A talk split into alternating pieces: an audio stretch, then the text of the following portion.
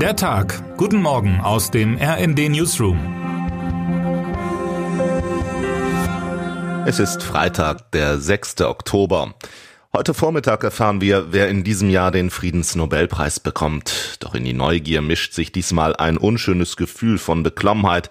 Was, fragt man sich angesichts des gerade tobenden schlimmsten Kriegs in Europa seit 1945, kann und soll eine solche Preisverleihung eigentlich noch bewirken? Ist das nicht alles längst zu spät und zu wenig? Tatsächlich muss das Nobelkomitee aufpassen, dass die Verleihung seines wichtigsten Preises nicht abrutscht in ein hohles alle Jahre wieder Ritual, das nichts bewirkt und für das sich am Ende auch niemand mehr interessiert. Im letzten Jahr bekam die Opposition in Belarus den Friedensnobelpreis. Das war gut gemeint, ging aber am zentralen Punkt vorbei, dem von keinem anderen als Wladimir Putin angezettelten russischen Überfall auf die Ukraine. Natürlich bleibt es richtig und wichtig, über Frieden zu reden, auch und gerade mitten im Krieg.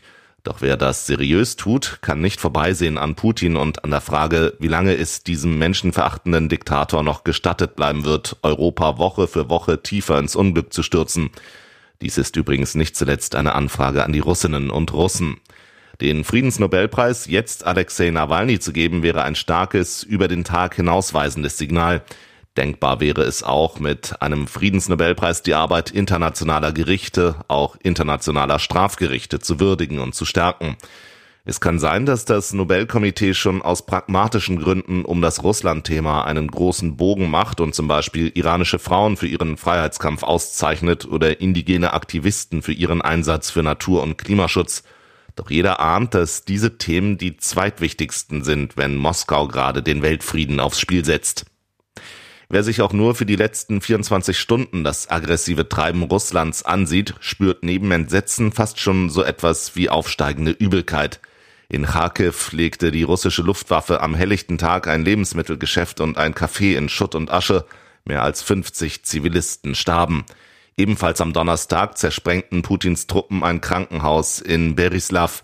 Noch am selben Abend behauptete Putin beim internationalen Waldai-Forum in Sochi, seine Militärs hätten soeben letzte Tests des monströsen neuen Marschflugkörpers Burevestnik abgeschlossen. Das unbemannte Flugobjekt kann Atomwaffen abwerfen und wird, ein weltweites Novum, zudem auch von einem Atomreaktor angetrieben. Was es mit dieser Waffe auf sich hat, erläutern wir in unserem Bericht über Putins fliegendes Tschernobyl. Was tun? Es mag klingen wie eine zu oft gespielte Schallplatte aus alter Zeit, doch es bleibt dabei, der Westen braucht Geschlossenheit und Entschlossenheit. Mein Kollege Can Meray, der bereits oft in der Ukraine war, hält in seinem heutigen Leitartikel eine bittere Wahrheit fest. Die ukrainische Offensive kommt auch deswegen kaum voran, weil Entscheidungen über Waffenlieferungen aus dem Westen zu zögerlich getroffen werden. Das vorläufige Nein der Bundesregierung zur Lieferung von Taurus Marschflugkörpern ist das jüngste Beispiel dafür. Die mitunter leicht verkrampften deutsch-amerikanischen Beziehungen werden heute in Berlin mal etwas aufgelockert, und zwar mit Musik. Amy Goodman, die amerikanische Botschafterin in Deutschland, eröffnet im Stadtteil Friedrichshain das weltweit erste Hip-Hop-Headquarter.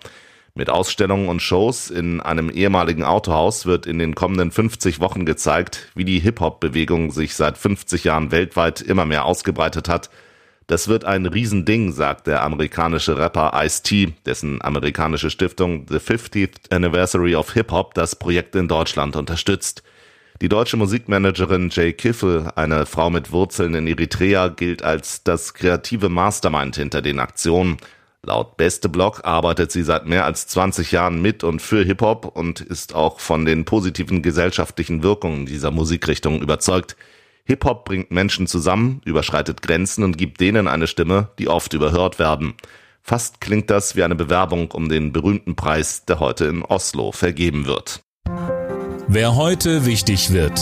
Der neue Fußballbundestrainer Julian Nagelsmann gibt heute um 10 Uhr den ersten von ihm zusammengestellten Kader bekannt. Es geht um die Reise des deutschen Teams in die USA vom 9. bis 18. Oktober.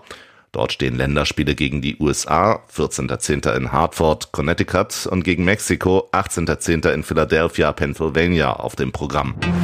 Und damit wünschen wir Ihnen einen guten Start in den Tag. Text Matthias Koch, am Mikrofon Tim Britztrup. Mit rnd.de, der Webseite des Redaktionsnetzwerks Deutschland, halten wir Sie durchgehend auf dem neuesten Stand. Alle Artikel aus diesem Newsletter finden Sie immer auf rnd.de slash der Tag.